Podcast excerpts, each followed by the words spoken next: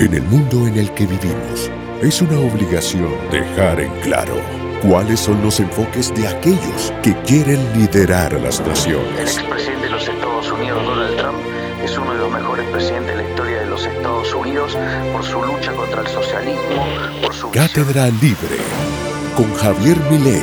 El espacio para conocer y compartir los conceptos básicos sobre los temas que afectan a la sociedad. Comenzamos.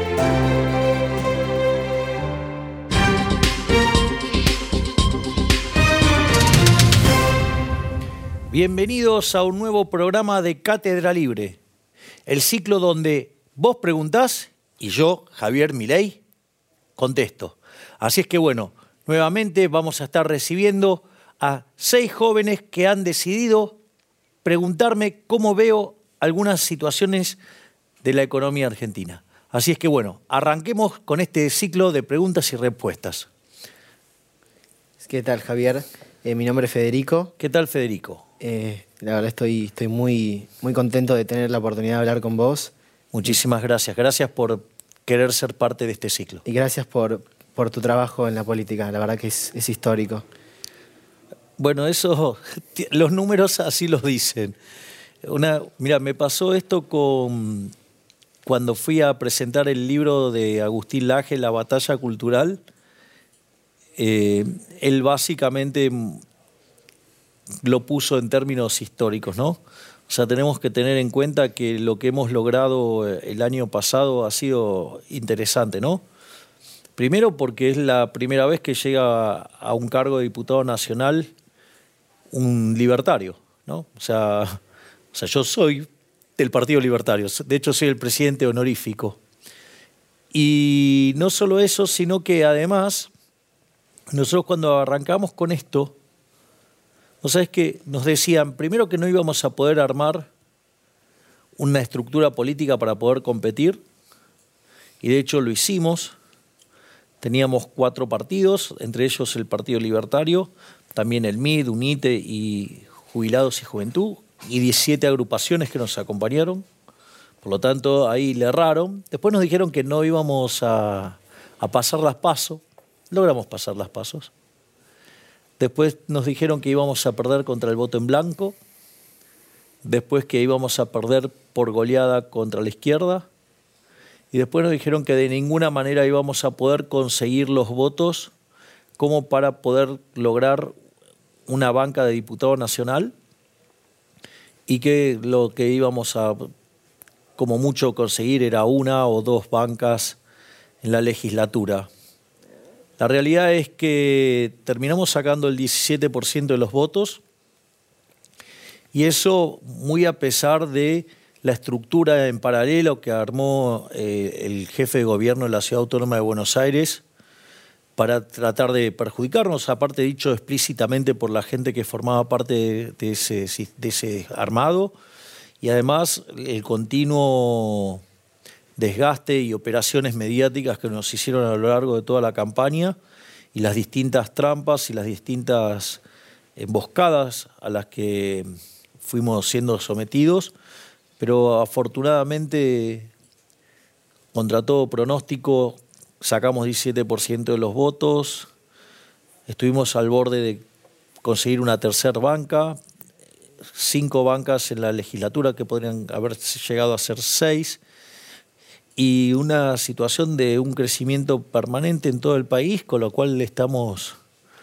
confiados de, de que si en las próximas elecciones en el 2023 entramos en el balotage, vamos a tener por primera vez un presidente libertario y va a ser argentino, o sea, voy a ser yo. Así que, digo, más allá de, los parroquiales, eh, tu pregunta. Sí, mi pregunta, eh, yo como, como judío que soy, te escucho hablar eh, de, la, de la comunidad y realmente que un candidato a presidente hable así me genera mucho orgullo. Eh, pero siempre me dio curiosidad cómo es que llegaste a la comunidad judía y si se podría saber qué es lo que más te gusta de la comunidad.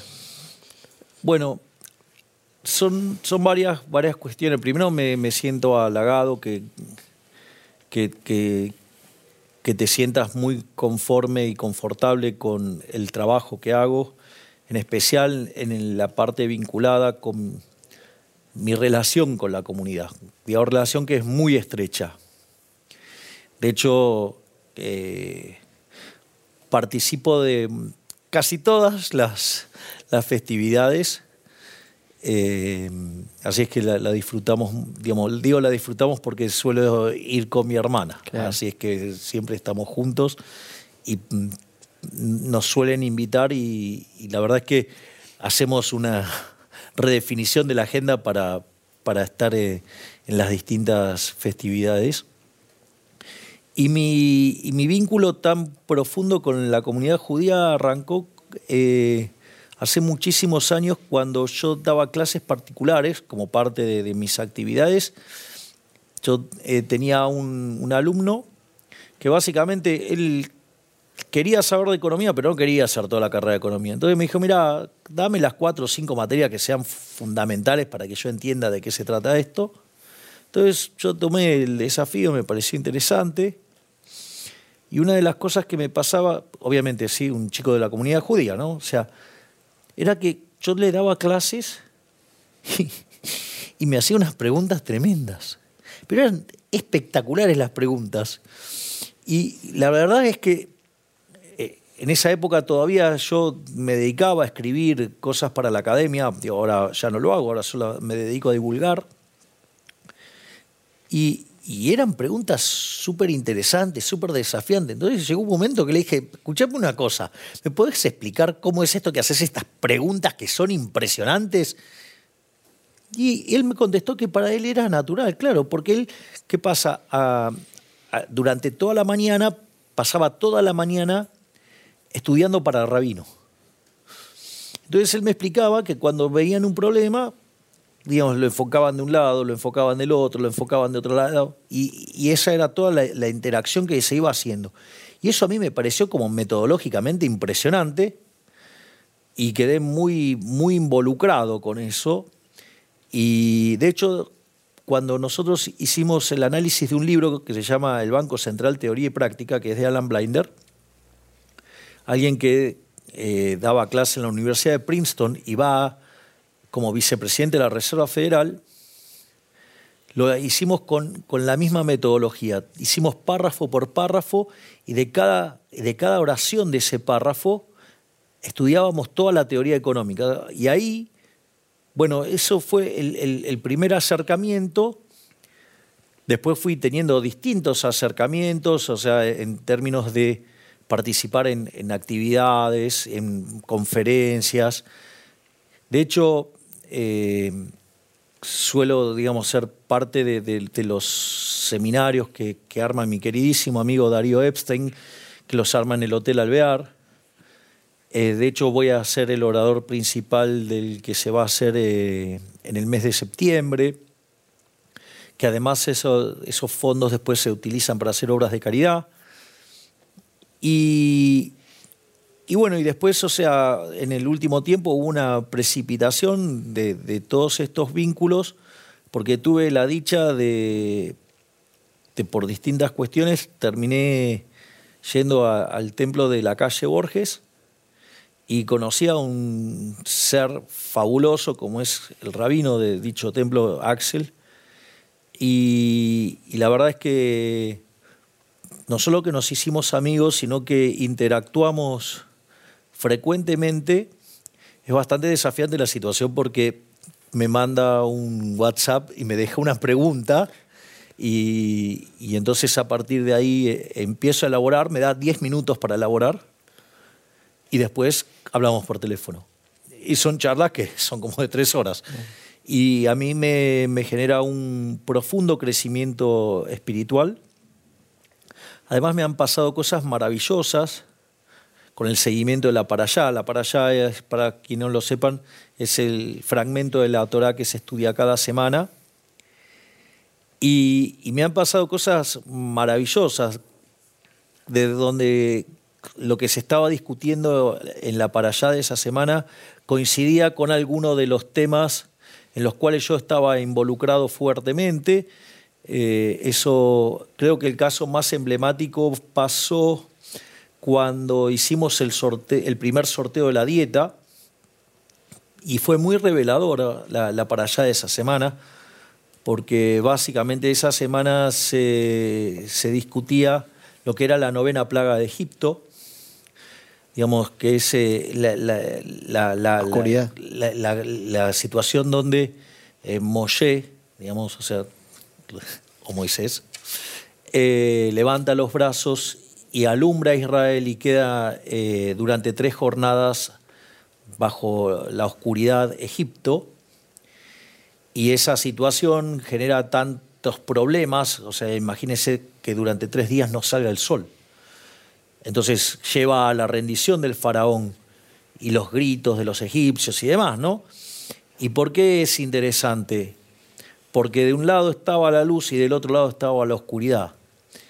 Y fíjense que durante ese periodo salió a la luz todo lo peor de la casta, de la casta política ladrona que tenemos. Porque fíjense esto, ¿qué es lo que hizo el sorteo de la dieta? dejó en claro dos situaciones. Una es que un diputado gana mucho más que lo que gana el argentino medio y el argentino mediano. Y no solo eso, sino que además, a pesar de ello, no pueden justificar el nivel de vida que llevan con la plata que ganan. Por lo tanto, dejaron en claro sus privilegios y dejaron en claro que son ladrones. Y que cuan...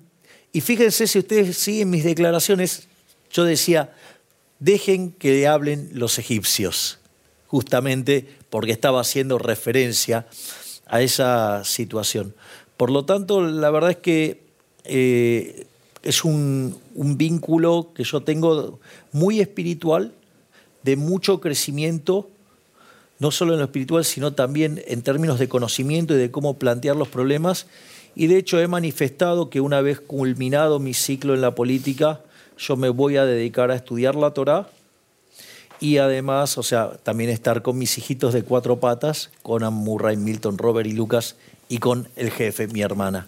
Así es que bueno, hacemos un pequeño corte porque acaba de terminar el bloque y nos vemos en el próximo bloque para seguir con esto que son estas preguntas y respuestas para que ustedes vean cómo la vemos.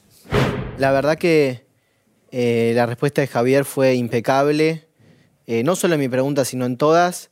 Eh, me pareció una experiencia muy grata y les recomiendo, si tienen la posibilidad, que no se lo pierdan.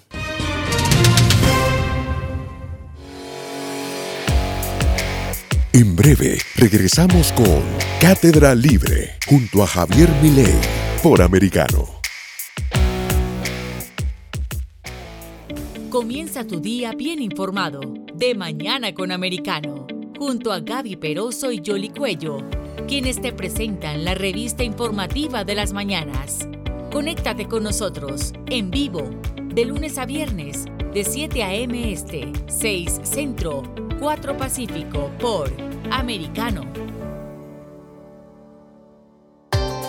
Busque su copa, siéntese cómodo y discuta los eventos más destacados de la semana en el único programa que analiza en tono relajado los temas más serios del momento. El Antídoto Rojo Extra, cada sábado, 9 pm este, 8 Centro, 6 Pacífico por Americano. Iberoamérica hoy. Un análisis de los acontecimientos políticos y sociales y su impacto en nuestra región Entrevistas con los protagonistas de los temas relevantes, puntos de vista distintos, para que saques tus propias conclusiones. De lunes a viernes en vivo, 12 pm este, 11 centro, 9 pacífico por Americano. Ideas, argumentos, posturas y visiones, sin desperdicios. Escucha, concuerda o difiere con los postulados de José Aristimuño y Jimmy Nieves, quienes debaten con vehemencia de lunes a viernes a las 9 pm este, 8 centro, 6 pacífico por Americano. Donde están los hechos, somos Americano.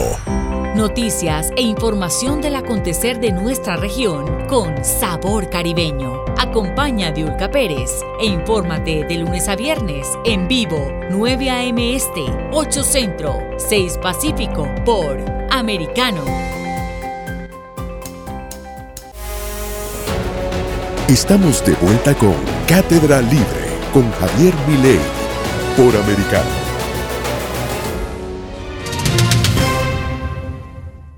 Bueno, aquí estamos en un nuevo bloque de Cátedra Libre.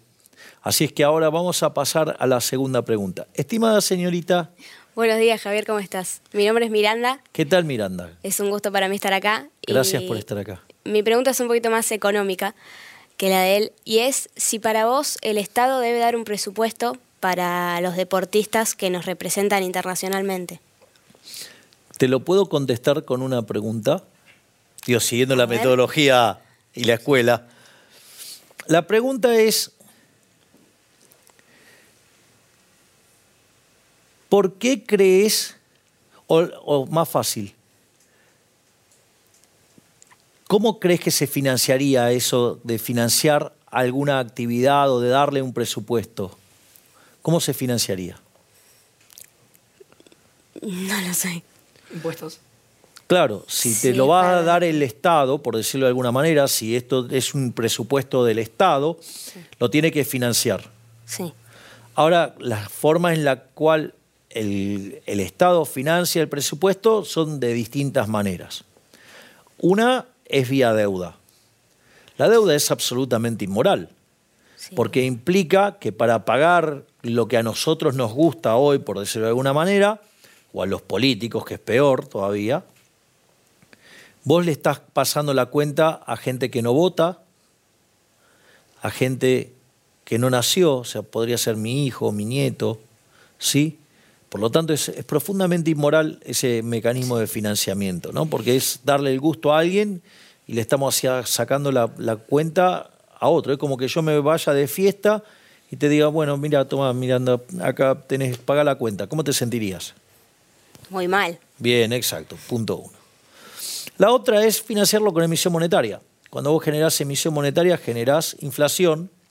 Y eso, además, es un impuesto que es altamente regresivo porque le impacta muchísimas veces más fuerte a los más vulnerables que a los que más tienen. Por lo tanto, es algo no solo violento por el cobro del impuesto, sí que es un impuesto no legislado aparte, sino que además es profundamente violento y además profundamente injusto. Por lo tanto, digamos, ese mecanismo no nos gusta. Y la otra es cobrarte impuestos. Los impuestos no los pagás voluntariamente, los pagás a punta de pistola, o sea, porque si no los pagás vas preso. Entonces, en ese, en ese sentido yo te diría, mira, la realidad es que si vos querés financiar una actividad, la que fuera, ¿cuál es el problema? El problema es que alguien lo tiene que pagar. No existe tal cosa como un almuerzo gratis. Eso está, digamos, está en la Universidad de Chicago, está, digamos, dice, no hay tal cosa como un almuerzo gratis. Es decir, alguien lo tiene que pagar. Entonces la pregunta es, ¿por qué vos creés que alguien tendría que forzadamente pagar una determinada actividad? Es decir, ¿por qué impondrías una carga a una parte de la sociedad o a toda la sociedad para beneficiar, por ejemplo, a los deportistas? Me parece que el deporte es algo muy importante para los argentinos, en el sentido de que cuando, por ejemplo, en los, en los, en los Juegos Olímpicos, el argentino se une como en el fútbol para ver a los deportistas y hay muchos deportistas que y eso justifica que entonces le robemos a un grupo de los argentinos. No, por supuesto que no. Bueno, los, los impuestos son un robo, o sea, nadie los paga voluntariamente. Pero vos fíjate esto, vos me decís, son muy importantes. Entonces, si son muy importantes, quiere decir que los argentinos lo valoran mucho. Consecuentemente, podrían financiarlo voluntariamente. Es decir, si vos, si hay alguien que está involucrado con la cruzada del deporte, podría hacer una fundación, ¿sí? o una organización no gubernamental que reciba financiamiento voluntario por parte de la gente para financiar a deportistas. Y sin embargo ahí vos podrías tener el financiamiento, todos aquellos que quisieran brindarlo lo hacen voluntariamente y con eso vos podrías estar financiando esas actividades, esa o la que quieras. Pero ¿cuál es la gran diferencia? Que vos lo estarías haciendo voluntariamente. Entonces, si vos querés aportar, lo haces. Ahora, si él no quiere aportar, no lo hace. ¿Me comprendés? Porque a vos te parece, no sé, te gustan los deportes y de repente, no sé, a él odia los deportes. Entonces digo, la pregunta es, ¿por qué me lo vas a sacar? Si yo digo, o sea, quiero dedicar mis recursos a otra cosa.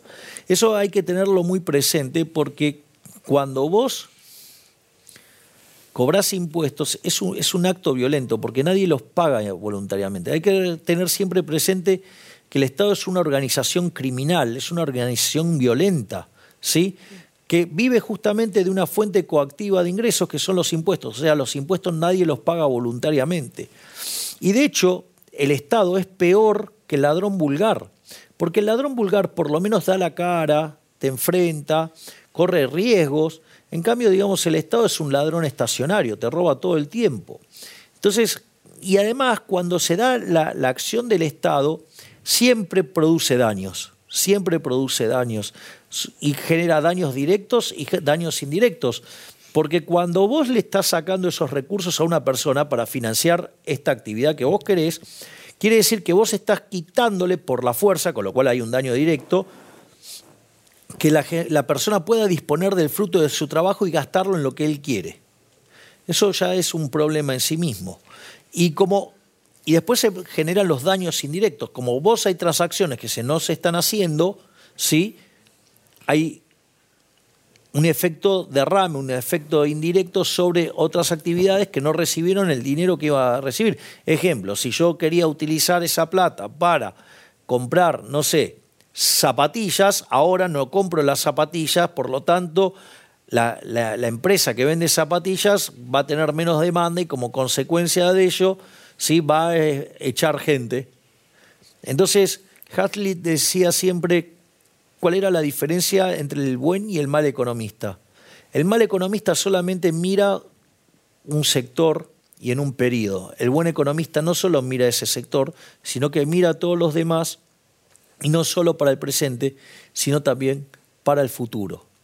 Por lo tanto, hay que tener en cuenta esto, ¿no? De los daños que se generan cuando vos promovés la intervención del Estado. Porque justamente lo que causa es daño, porque se lo hace por la fuerza. Entonces, en ese sentido, me parece que la cosa estaría yendo por ahí. ¿Alguna duda sobre esto entonces? No, no, no, me quedó claro que una alternativa serían las fundaciones. claro, exactamente. Vos podrías crear fundaciones o organizaciones no gubernamentales donde las personas voluntariamente financian y entonces financian la, la actividad que les guste. Perfecto. Por lo tanto, en ese sentido, yo creo que tenemos una, una buena forma de encarar este problema. Muchas gracias. No, por favor, un placer. Hola Javier, soy Santiago de Barracas.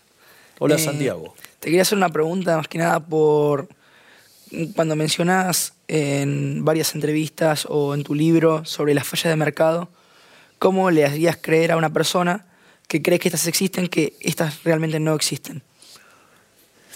Bueno, para mí el, de hecho, está en el Camino del Libertario el primer artículo de, de, la parte 2, justamente tiene que ver con esto, ¿no? que se llama Capitalismo, Socialismo y la trampa neoclásica. La realidad es que la economía neoclásica, en el fondo, es una estructura matemática que está enfocada para lograr la demostración de la existencia, unicidad y el equilibrio. Es decir, cuando vos mirás todo, el eje central de la economía neoclásica confluye a lo que es el equilibrio general. Y el equilibrio general básicamente tiene que ver con que el equilibrio exista, que sea único y que sea estable. Entonces, para lograr esos resultados en torno al equilibrio, vos necesitas construir una estructura matemática que te permita derivar ese resultado. Entonces se construye toda un, un armazón, que esto eh, en términos matemáticos se llama topología, y que te permite lograr esos resultados. Entonces, lo que vos ves es que toda la estructura del análisis económico, en rigor, es toda una, una estructura topológica cuyo último fin es demostrar la existencia, unicidad y estabilidad del equilibrio. Ahora bien, entonces, una vez que se diseña eso y que tiene unas determinadas, digamos, algunas propiedades en términos de bienestar, eso lo que hace es que, y a mí esta me parece la parte más crítica del análisis económico y lo que me parece directamente una locura, es esto de que cuando la vida real no se parece al modelo, lo llamamos falla de mercado. Es decir, en general uno dice que un modelo es una representación simplificada de la realidad. Ahora, si el modelo no explica la realidad, el problema no es de la realidad, el problema es del modelo.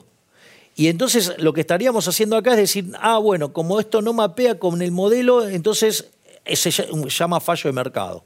A mí eso verdaderamente me parece un disparate metodológico. Y ese es el eje central de lo que yo trato de explicar en ese artículo, porque eso además conlleva la intervención violenta del Estado y eso, puesto en la dinámica de camino de servidumbre de Hayek, implica que cada vez vas a tener más Estado. ¿Por qué? Porque una vez que aparece el Estado intentando corregir los supuestos fallos de mercado, el resultado siempre termina siendo como mucho peor. Y eso deriva en más intervención. Por eso Milton Friedman, aún siendo un liberal clásico no, y no de la línea de, de Hayek, y mucho menos un minarquista como eh, Mises y muchísimo menos un anarcocapitalista como Rothbard, él decía, en general, la corrección de un fallo de mercado por parte del gobierno arroja una solución que siempre es peor que la que teníamos originalmente. Y aún no adhería, digamos, a esta... Después Friedman fue evolucionando. De hecho, cuando fue recientemente el debate sobre dolarización que se dio ampliamente, un, profesor cometiendo una, una falacia de la autoridad dijo, pero Milton Friedman estaba en contra de la eliminación del Banco Central y de la banca Simon. Es muy interesante porque parece que ese profesor solamente leyó una parte de, la literatura de Friedman, porque Milton Friedman en su último libro, Los perjuicios del dinero, aboga por la eliminación del Banco Central. Chan.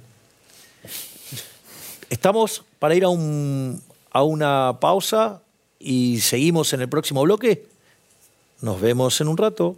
La verdad me pareció muy buena experiencia de venir a hacer las preguntas o dudas que nosotros teníamos para Javier. Mi experiencia hoy con Javier fue muy buena, me dejó muy satisfecha su respuesta. Yo era una duda que tenía sobre lo que había leído en el libro, sobre lo que le pregunté, a lo que me quedó muy claro. Su respuesta me sirvió un montón era una pregunta que suponía la respuesta, pero me, gustó saber la alternativa que tenía Javier. Así que bueno, los invito a que también vengan para quitarse sus dudas y aprender. Me quedé muy contenta con los resultados y la experiencia de hoy.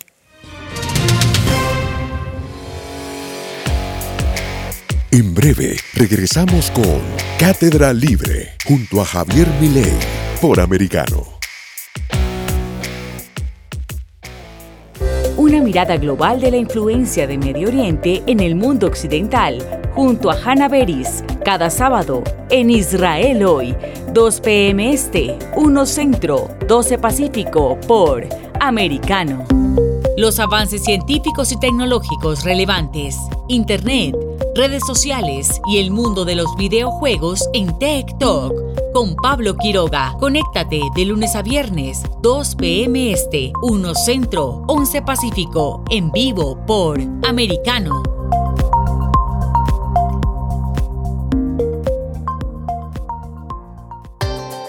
Busque su copa, siéntese cómodo y discuta los eventos más destacados de la semana en el único programa que analiza en tono relajado los temas más serios del momento. El Antídoto Rojo Extra, cada sábado, 9 pm este, 8 Centro, 6 Pacífico por Americano.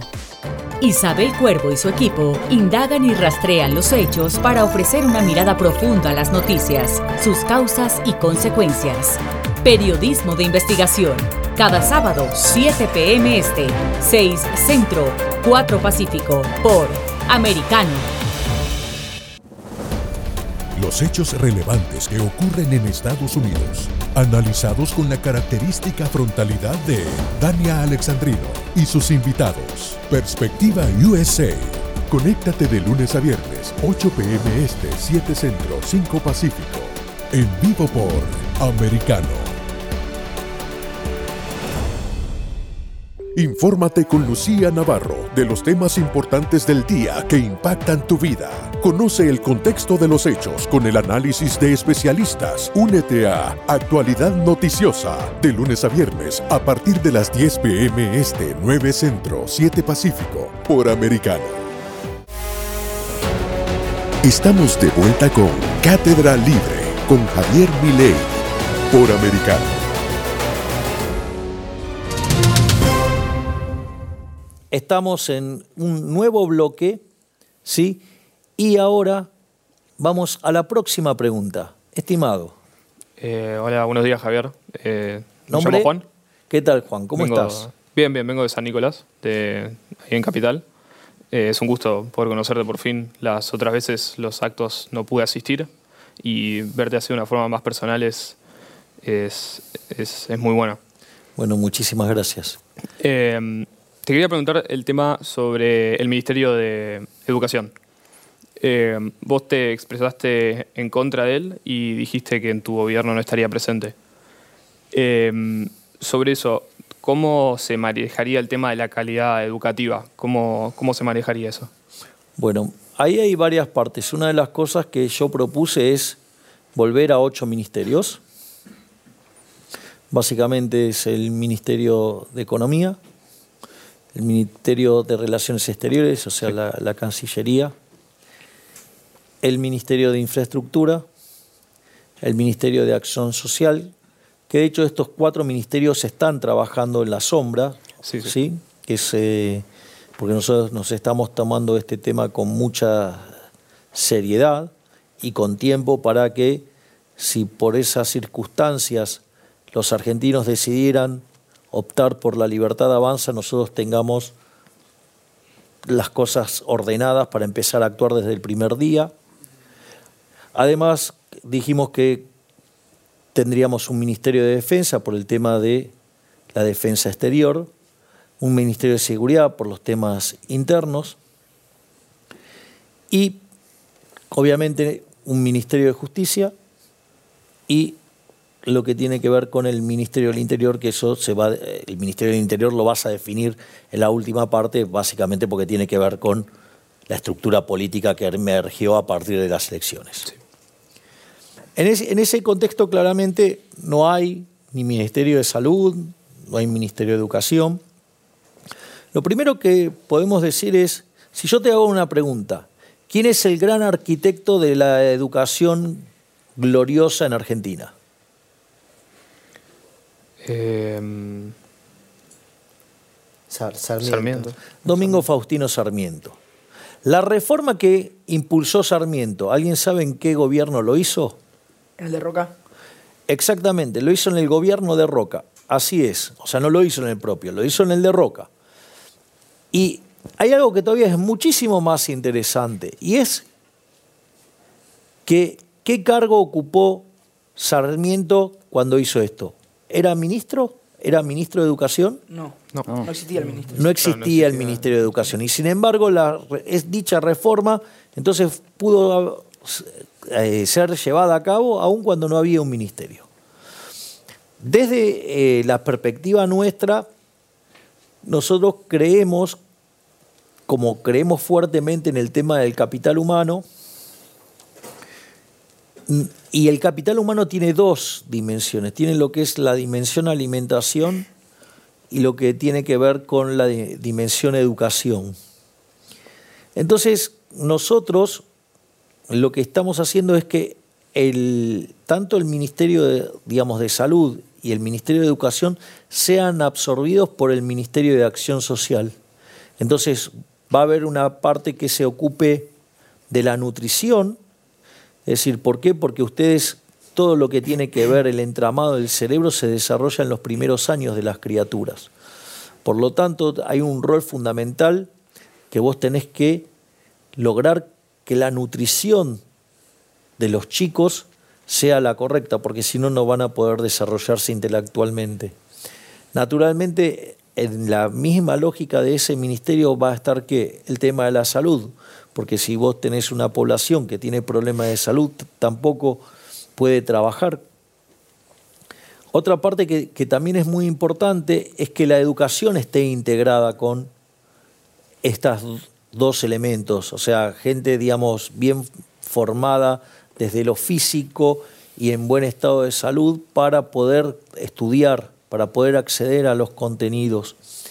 Y en ese, y en ese sentido, después esto queda entrelazado con el tema de los programas sociales, donde entonces ahí vos podés redefinir los programas sociales para que estos sean un elemento de modo tal que vos puedas salir de la asistencia y poder tener la libertad de trabajar donde vos quieras y que tenga las herramientas para hacerlo. Por eso debe ser un área que tenga una profunda relación con el tema de la contención social, que sea una estrategia parte integral de cómo salir adelante de esta situación miserable que se encuentra Argentina. ¿Alguna duda, algo que quieras preguntar más sobre este tema? Em, no, o sea, lo que no llegué a entender es si estás como si están buscando como hacer una reforma educativa nueva. Porque si lo es desde, como dijiste vos, desde Sarmiento, ahora el tema educativo es, mucho más extenso de lo que era en ese momento.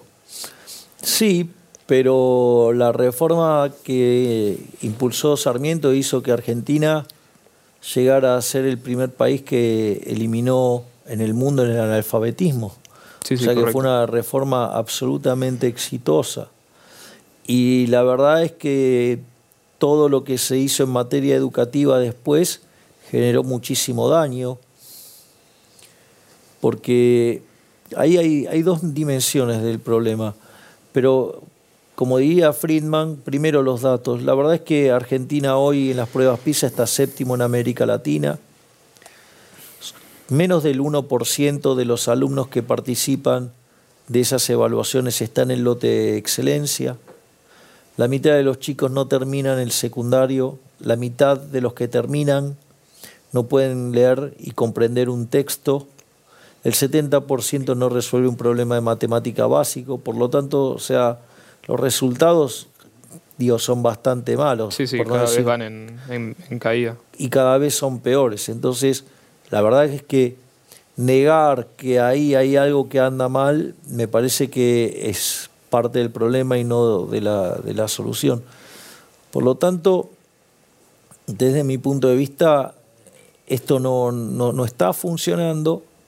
Además ha sido cooptado por, por, por lo que es el marxismo cultural, o sea, o el posmarxismo, y la educación se ha convertido dentro de una lógica gramsciana, un mecanismo por el cual adoctrinar a los jóvenes e infectar de socialismo a la sociedad. Eh, de hecho, una de las cosas que, es, eh, que uno tiene que aprender de, Gramsci es justamente esto, que decía, para lograr insertar el socialismo en la, en la sociedad, ustedes tienen que ir por los medios de comunicación, por la cultura ¿sí? y por la educación. Y de esa manera vos vas instalando, vas modificando la cultura, porque la cultura qué es? La cultura es una construcción humana. Y si a vos la dirección en la cual se mueve una sociedad tiene que ver con su cultura, eso quiere decir que vos desde la política podés afectar la cultura y de esa manera mover la agenda. Y eso ellos lo hicieron muy exitosamente. Vos fijate que, por ejemplo, en Argentina, los dos, las dos estructuras electorales más importantes que esperemos que dejen de serlo para que a partir de el 2023 tengamos una nueva fuerza y que además, o sea, lleguemos y ganemos la presidencia. Eh, las dos estructuras en cuestión abrazan algún punto del manifiesto comunista. Es decir, son socialistas. Son socialistas. De hecho, la forma, cuando vos mirás todo el debate local, está planteado en términos de que la corrección política es recitar las aberraciones socialistas.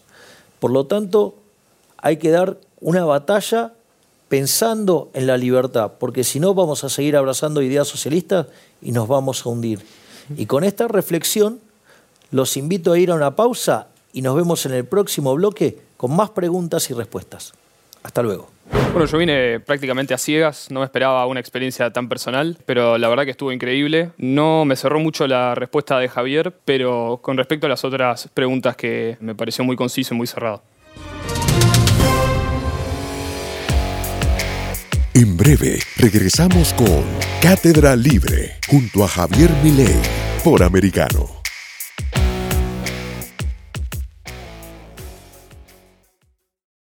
Noticias e información del acontecer de nuestra región con sabor caribeño. Acompaña a Diulca Pérez e infórmate de lunes a viernes en vivo 9 a.m. Este, 8 Centro, 6 Pacífico por Americano.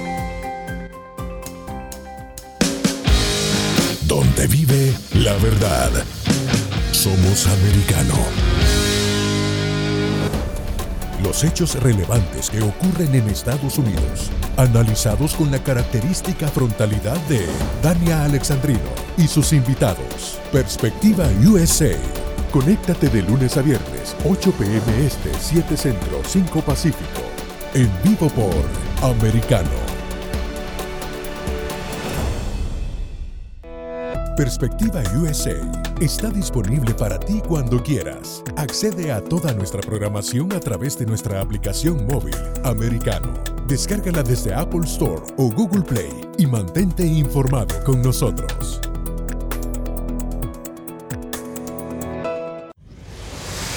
Diego López y Dianelis Guerra comentan y analizan el acontecer deportivo, torneos, campeonatos y la actuación de tus atletas favoritos en Deportes Americano. Sábado, 10 pm este, 9 centro, 7 pacífico por Americano. Busque su copa, siéntese cómodo y discuta los eventos más destacados de la semana en el único programa que analiza en tono relajado los temas más serios del momento. El Antídoto Rojo Extra, cada sábado, 9 pm este, 8 centro, 6 pacífico por Americano. Los hechos relevantes que ocurren en Estados Unidos, Europa, Asia y Medio Oriente, vistos con la mirada experta de la internacionalista Lourdes Subieta, en Así está el mundo, de lunes a viernes 11 a.m. Este, 10 Centro, 8 Pacífico, en vivo por Americano. Ideas, argumentos, posturas y visiones, sin desperdicios. Escucha, concuerda o difiere con los postulados de José Aristimuño y Jimmy Nieves, quienes debaten con vehemencia de lunes a viernes a las 9 pm este, 8 Centro, 6 Pacífico por Americano. Comienza tu día bien informado. De mañana con Americano. Junto a Gaby Peroso y Jolly Cuello, quienes te presentan la revista informativa de las mañanas. Conéctate con nosotros en vivo de lunes a viernes, de 7 a.m. Este, 6 Centro, 4 Pacífico, por Americano. Busque su copa, siéntese cómodo y discuta los eventos más destacados de la semana en el único programa que analiza en tono relajado los temas más serios del momento. El Antídoto Rojo Extra, cada sábado, 9 pm este, 8 Centro, 6 Pacífico, por Americano. Iberoamérica hoy. Un análisis de los acontecimientos políticos y sociales y su impacto en nuestra región Entrevistas con los protagonistas de los temas relevantes, puntos de vista distintos, para que saques tus propias conclusiones. De lunes a viernes en vivo, 12 pm este, 11 centro, 9 pacífico por Americano. Ideas, argumentos, posturas y visiones, sin desperdicios. Escucha, concuerda o difiere con los postulados de José Aristimuño y Jimmy Nieves, quienes debaten con vehemencia de lunes a viernes a las 9 pm este, 8 centro, 6 pacífico por Americano. Donde están los hechos, somos Americano. Noticias e información del acontecer de nuestra región con sabor caribeño. Acompaña a Diulca Pérez e infórmate de lunes a viernes en vivo 9 a.m. Este, 8 Centro, 6 Pacífico por Americano. Estamos de vuelta con Cátedra Libre con Javier Milei por Americano.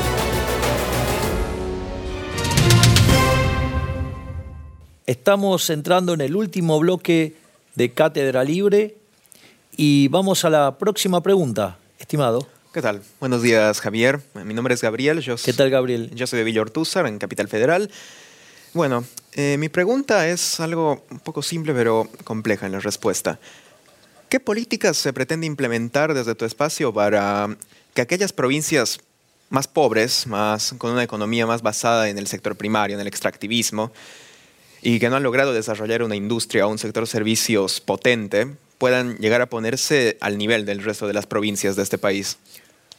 Bueno, en realidad ese no desarrollo es como consecuencia de la existencia del Estado. Es decir, cuando esas provincias se caracterizan justamente por una muy fuerte presencia del Estado. Y esa tan fuerte presencia del Estado es lo que inhibe que se expanda el sector privado. Es decir, la expansión del Estado, digamos, no solo termina exterminando la libertad, sino que obviamente como consecuencia de ello tampoco se expande el sector privado. Uno de los grandes problemas que tiene Argentina es el sistema de coparticipación. De hecho, ese sistema de coparticipación en la constitución original de Alberdi no estaba. Lo que ustedes tienen es que de hecho, el sistema de coparticipación que tiene Argentina es un sistema absolutamente perverso, es una suerte de justicia social, pero entre provincias, genera un grave problema que se llama el problema de la correspondencia fiscal, porque hay uno que, paga los impuestos y hay otro que, lo, que los gasta. Entonces, el que gasta, lo gasta irresponsablemente. Pues imagínate la situación de un gobernador donde cuando ponen los impuestos tenga que enfrentar la cara de los que pagaron los impuestos. Entonces, cuando quiere hacer cualquier descontrol con la política fiscal, gastando cualquier cosa, va a tener que enfrentar a los que después lo votan. En cambio, en este sistema, como los que recaudan son distintos de los que gastan, entonces los que gastan, que hacen? Despilfarran. Y eso, ese despilfarro hace que, claro, es un gran negocio ser eh, parte, digamos, de, esa lujuria de gasto. ¿Por qué?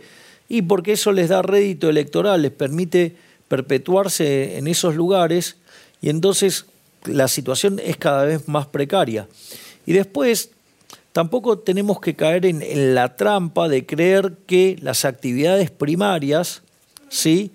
sean un símbolo de, de no desarrollo. Porque, a ver, ¿sabes ¿Cuál es el país más parecido a la Argentina en términos de estructura productiva? Nueva Zelanda puede ser un ejemplo. Australia. Ok, y sin embargo no son desarrollados. El propio Estados Unidos o Canadá. Por lo tanto, o sea, uno no debería rechazar eso, sino que en realidad lo que tendría que hacer es por una solución libre. Dale libertad y que sean los individuos que decidan qué hacer que te puedo asegurar que eso nos va a traer prosperidad. Vamos a la próxima pregunta. ¿Qué tal, Javier? Soy Ignacio, vengo ¿Qué tal, de... Ignacio? Soy de Recoleta yo. Eh, yo tengo una pregunta relacionada a un tema que hace un tiempo eh, recibió bastante furor, pero ahora, hace poco, eh, como que está volviendo a la oscuridad, se puede decir. Me gustaría saber tu opinión sobre las jubilaciones privadas y las jubilaciones privilegiadas. Bueno, desde mi punto de vista, las jubilaciones de privilegio hay que eliminarlas. No tienen por qué tener privilegios los políticos. O sea, con lo cual, para mí tienen que ser eliminadas. Bueno, de hecho, yo tengo una posición tan fuerte respecto a esta situación que ni siquiera cobro la dieta. O sea, yo la dieta la devuelvo a los pagadores de impuestos que se les sacó por la fuerza. Y obviamente que los más más allá de la discusión si es eh, privada o estatal, yo no creo en los regímenes de, reparto. De hecho, los regímenes de, reparto fueron creados como una estafa, porque dado el momento de la transición demográfica, ¿qué pasó? Cuando hicieron los sistemas jubilatorios, ¿qué pasa? Eran más los, eh, los que te ingresaban en el sistema que los que tenías que pagar. Entonces eso generó una gran cantidad de recursos que les permitió a muchos gobiernos hacer enormes desastres. Y es la consecuencia, y, eh, o sea, el sistema de jubilación de reparto es una gran estafa piramidal. Entonces, ¿qué hicieron? Con todos esos recursos que recibieron originalmente, mientras que generaban un pasivo de largo plazo, se derrocharon ese dinero para hacer políticas populistas o políticas socialistas o políticas que verdaderamente terminaron complicando la situación de los jubilados presentes. Entonces, en ese contexto, lo mejor que vos tenés es un sistema privado, donde vos te haces cargo, ¿sí? de tu propia jubilación haciendo vos tus propios aportes. Eso no quiere decir que cuando se hizo en Argentina el sistema de las AFJP se haya hecho bien. En realidad tenía fallas de diseño y eso, esas fallas de diseño tenía que ver con las propias, que las propias AFJP eran también un negocio de los bancos. Entonces, esa situación generó las bases de lo que fue después la eliminación del sistema de jubilaciones y pensiones en Argentina, que de hecho, a pesar de eso, de los problemas que tenía, cuando se le dio la opción a los argentinos si querían volver al régimen de reparto o seguir en las AFJP, durante el gobierno de Néstor Kirchner, por amplia mayoría, más del 90% de los argentinos querían seguir con el sistema privado. Entonces, como no consiguieron el resultado que querían, después lo hicieron por la fuerza. Por lo tanto, la realidad es que lo mejor que podés tener es un sistema de capitalización donde vos además sos responsable de tu ahorro y del manejo de tu ahorro. Y no que a vos te hagan ahorrar compulsivamente y que ese ahorro lo maneje un burócrata que lo último que le importa es cuál va a ser tu jubilación, sino lo, lo que más le va a preocupar es ser funcional al político que trabaja para que seguramente ganar la próxima elección. Y vos, nada, te vas a enterar dentro de 20, 30 o 40 años de que has sido estafado. Dado esto, si ustedes quieren, podemos hacer algunas preguntas más hasta el cierre del programa. Eh, alguna inquietud que les haya quedado, no tengo problema de, contestarles. A mí me gustaría eh, hacer una pregunta con relación al, empleo. Eh, ¿Le parecería correcto tener un sistema de seguros de desempleo como existe en Estados Unidos? Eso es lo que, a lo que deberíamos ir. Porque justamente todas las regulaciones que tenemos hoy es como una suerte de seguro de desempleo, pero inválido. Porque, ok, no echas a nadie, pero tampoco creas un solo empleo. Si vos mirás el, trabajo del sector privado, ¿sí? Digo, está clavado en 6 millones de personas desde el año 2011. O sea, hoy siguen siendo lo mismo. O sea, no echaste a ninguno, pero no creaste un solo empleo. Pues esto es, es como lo siguiente. Suponete que vos tenés mucho miedo cuando salís a la calle. Entonces, bueno, vos podés blindar tu auto, podés eh, tener doble airbag, podés tener triple cinturón de seguridad, lo que quieras, de, 200.000 dispositivos. O sea, pero eso es, dada tu aversión al riesgo, vos decís cómo cuidarte. Acá en realidad la solución que hay en Argentina es como que cuando vos vas a salir a la calle, les prohíbas a todos los argentinos salir a la calle porque vas a circular vos.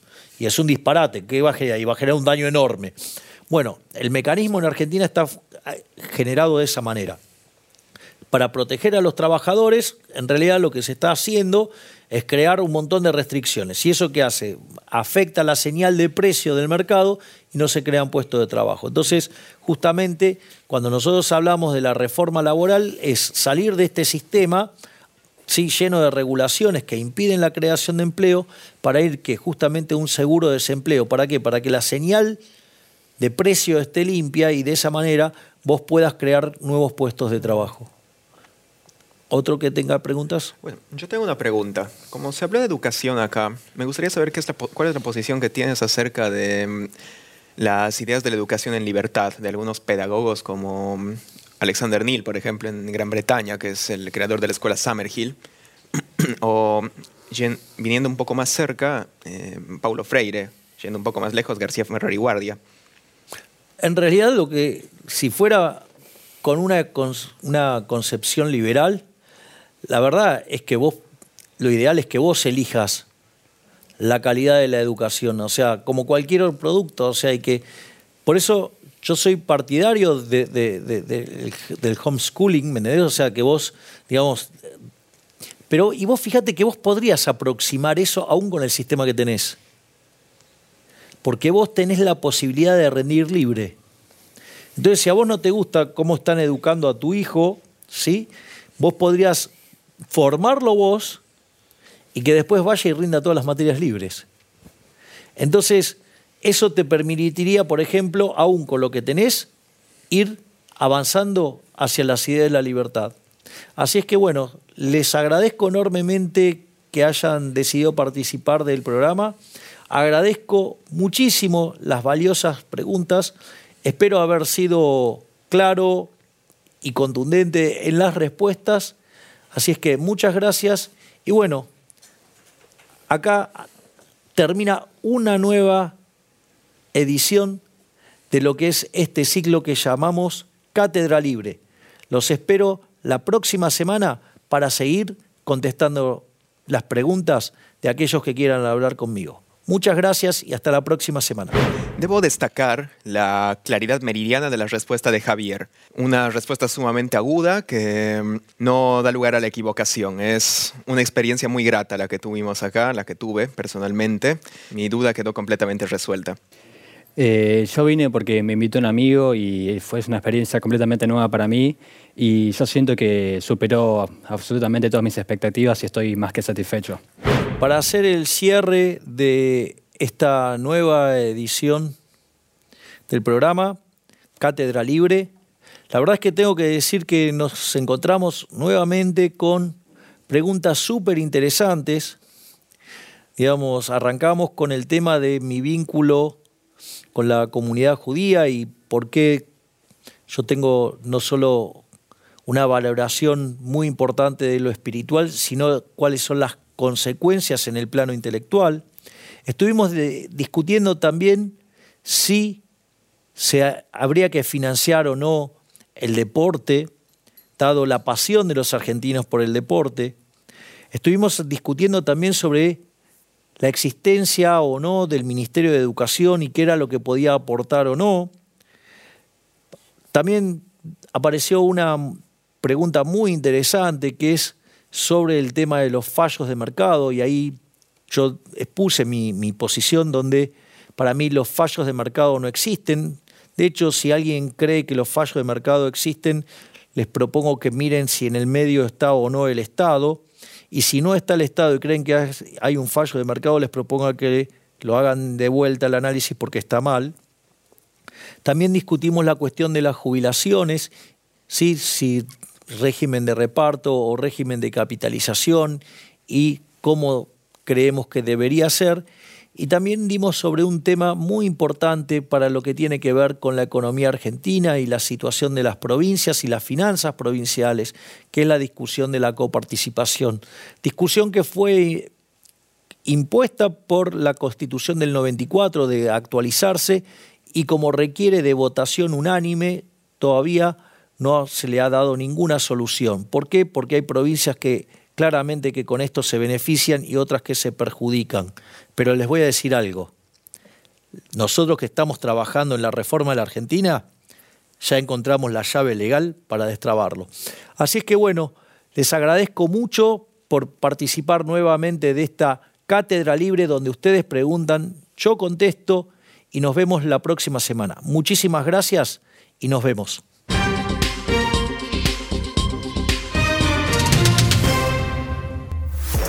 En Cátedra Libre, la audiencia tiene espacio para compartir sus opiniones y ayudar a construir un país mejor. Hasta el próximo programa.